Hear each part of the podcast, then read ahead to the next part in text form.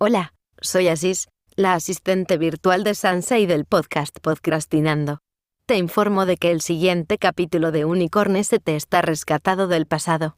La fecha de publicación original está en las notas del episodio. Estará publicado un par de semanas como mucho y después lo volveré a enviar al pasado a su fecha original. Espero que te guste. Hasta luego. Y que la fuerza te acompañe. Jeje. Siempre he querido decir eso.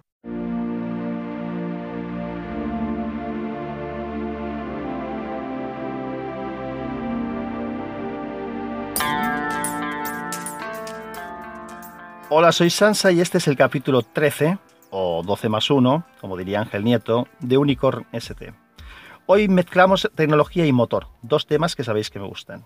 Los que seguís Unicorn desde el principio recordaréis que el nombre del podcast viene de un coche que concebí hace años, el Unicorn ST. El ST venía de Special Technologies.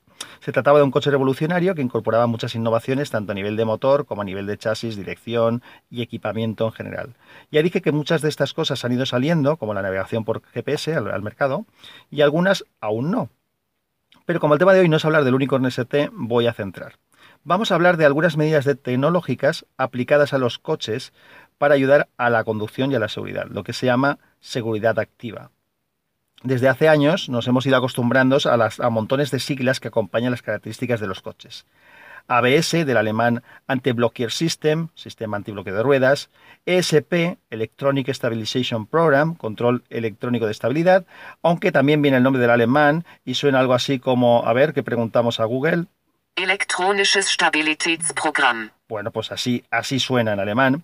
El ASR, que es control de tracción, que viene de Anti-Sleep Regulation, aunque también hay gente que lo llama TCS, Traction Control System, y hay otros más. Os cuento si queréis brevemente qué es lo que hace cada uno. El ABS evita que las ruedas se bloqueen al frenar, vamos, que patinen.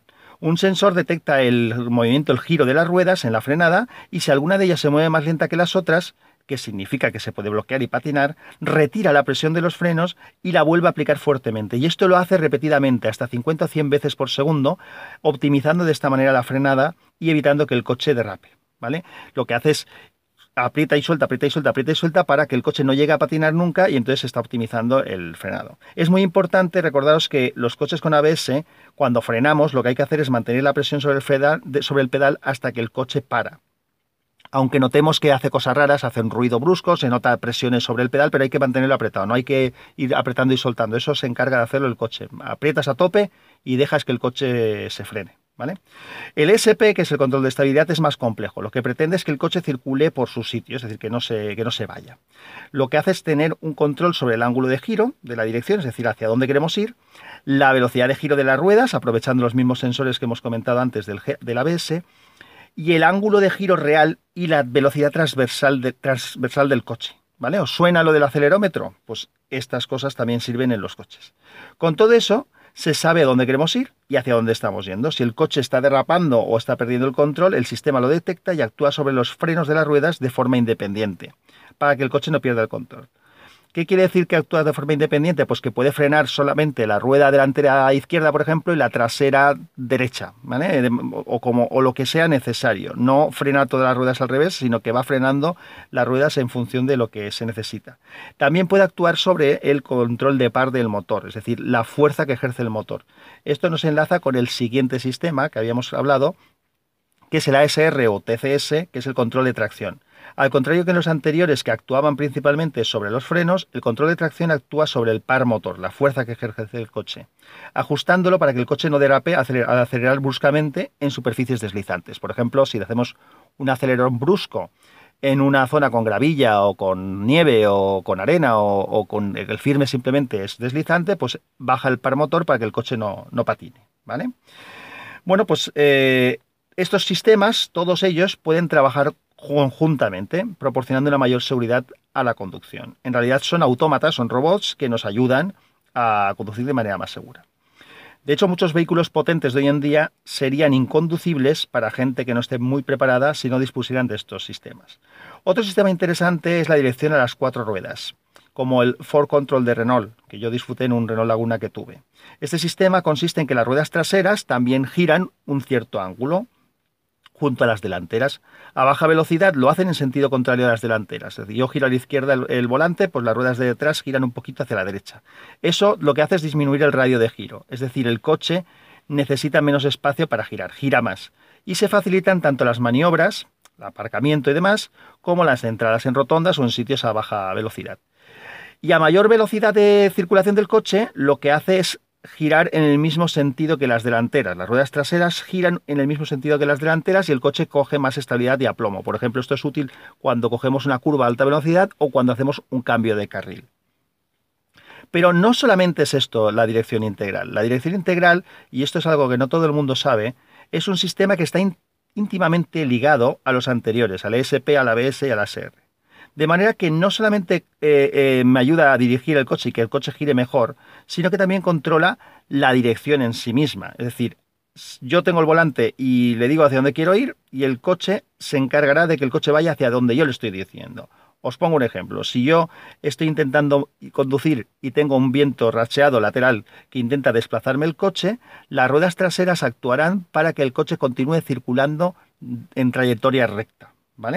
El conductor no nota nada, el único conductor lo único que nota es que está circulando y el coche funciona como tiene que funcionar. Recuerdo un viaje con viento lateral que terrible que, iba a hacer, pensé antes del viaje que lo iba a pasar mal, porque si habéis vivido esta situación realmente es molesto el viento lateral que te desplaza el coche, y cuando ya llevaba un tiempo viajando caí en la cuenta de que no notaba nada, de que estaba conduciendo perfectamente.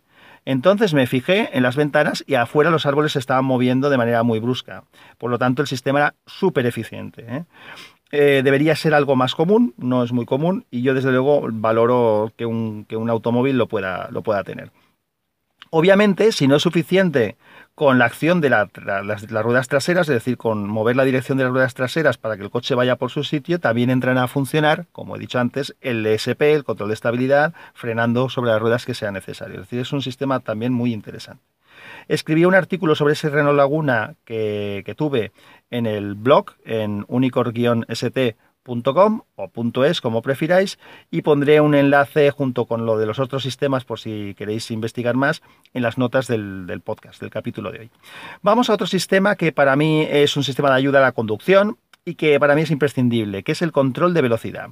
Digo que es imprescindible porque con los coches de hoy es imposible circular a la velocidad legal si no estás continuamente pendiente de la misma. Y no quiero hablar de límites de velocidad, que me enciendo, es un tema que me mosquea. Ya a lo mejor un día me despacho. Y lo que hace también es ayudar a descansar el pie derecho en viajes largos. yo pongo el velocidad y el coche la mantiene y el pie derecho lo puedo descansar. El caso es que esto, aparte de ser un sistema evidentemente cómodo, también tiene un cierto peligro debido a que puede provocar alcances, sobre todo en zonas de atasco de mucha densidad de tráfico, ya que el coche, al intentar mantener la velocidad, lo que puede hacer es alcanzar a los coches que le anteceden y chocar con ellos. Eh, es obvio. Hay sitios como, por ejemplo, las afueras de, Bruselas, donde está prohibido el uso del, del control de velocidad, que en inglés lo llaman cruiser. Este sistema, por seguridad del mismo, se desconectan cuando tocamos el freno. Es decir, si tocamos el freno, se desconecta. Y en algunos coches también cuando accionas el embrague al cambiar de marcha. También lo desconecta. No en todos. Hay algunos que sí y otros que no. Lo del freno siempre. Evidentemente también lo podemos anular desde el propio sistema. Igual que lo hemos activado, lo podemos desactivar. Una posibilidad para evitar esos alcances es en vez de usar el control de velocidad que te mantenga eh, la velocidad constante, utilizar lo que se llama el limitador de velocidad, es decir, ponerle una velocidad a partir de la cual no queremos que el coche circule, de manera que el, coche cuando llega a la velocidad máxima que le hemos dicho deja de acelerar, ¿eh? ya no acelera más y ahí se queda. también por seguridad, si damos un pisotón al acelerador porque tenemos una emergencia, eh, se salta el control y el coche puede acelerar por encima de ese, de ese límite que le hemos indicado, ¿vale? Bueno, pues el problema de seguridad con los controles de velocidad está ya superado con lo que se llama control de velocidad adaptativo. Este control de velocidad adaptativo utiliza el radar del coche, el mismo que utilizamos para aparcar y que no tropezar, pues utiliza ese, radar para medir la distancia con el vehículo que nos antecede y mantener una distancia de seguridad.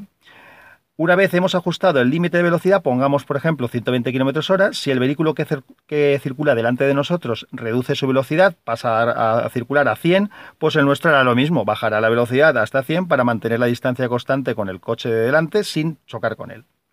De la misma manera, si el vehículo que nos antecede empieza a acelerar, empieza a aumentar su velocidad, el nuestro empezará a, empezará a acelerar hasta que llega al límite que le hemos marcado.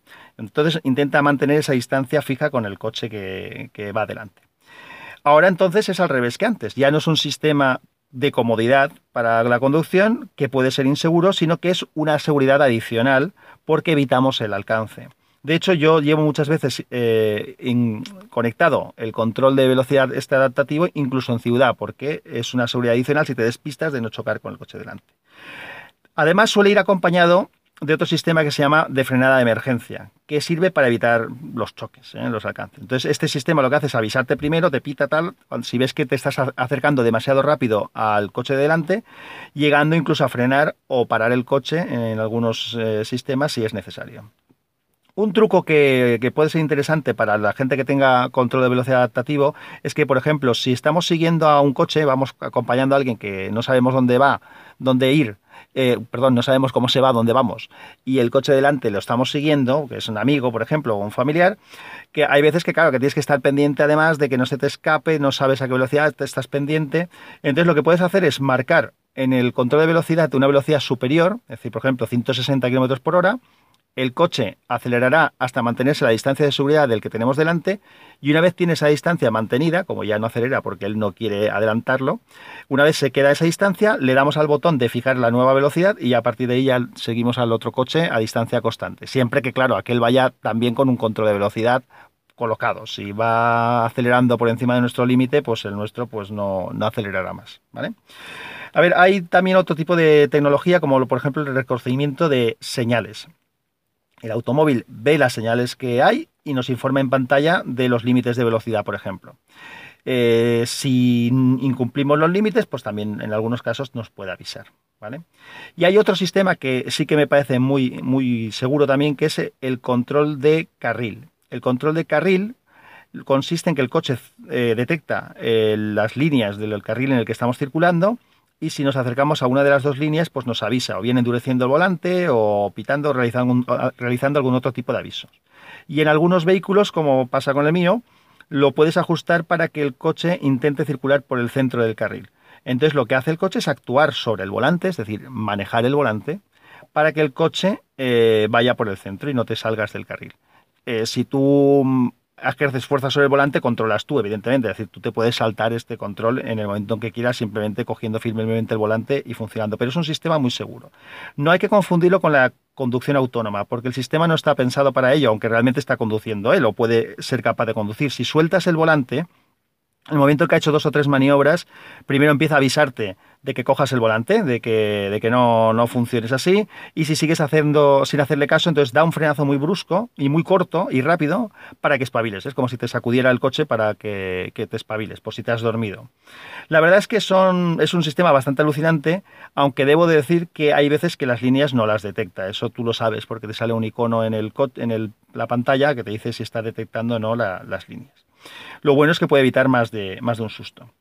Podríamos hablar de muchas más cosas. Por ejemplo, mi coche de empresa, que os estoy comentando que tiene todas estas historias, es un Volkswagen Passat Sport y no tiene relojes en el cuadro de mandos, no es analógico, todo es una pantalla digital donde se muestran los indicadores. Es un sistema que está muy logrado porque es muy versátil, porque puede ir variando la información en pantalla según lo que estamos haciendo o lo que configuremos. Entonces puede haber una réplica de la pantalla del GPS y así no tienes que mirar la consola central, te limitas a mirar tu, tus relojes de delante, puedes darte información de consumo, de la radio, del teléfono, avisos diversos, etc. Y para acabar, por hoy, están también los sistemas que conectan el smartphone, tu teléfono, con el coche, como puede ser Apple CarPlay y Android Auto.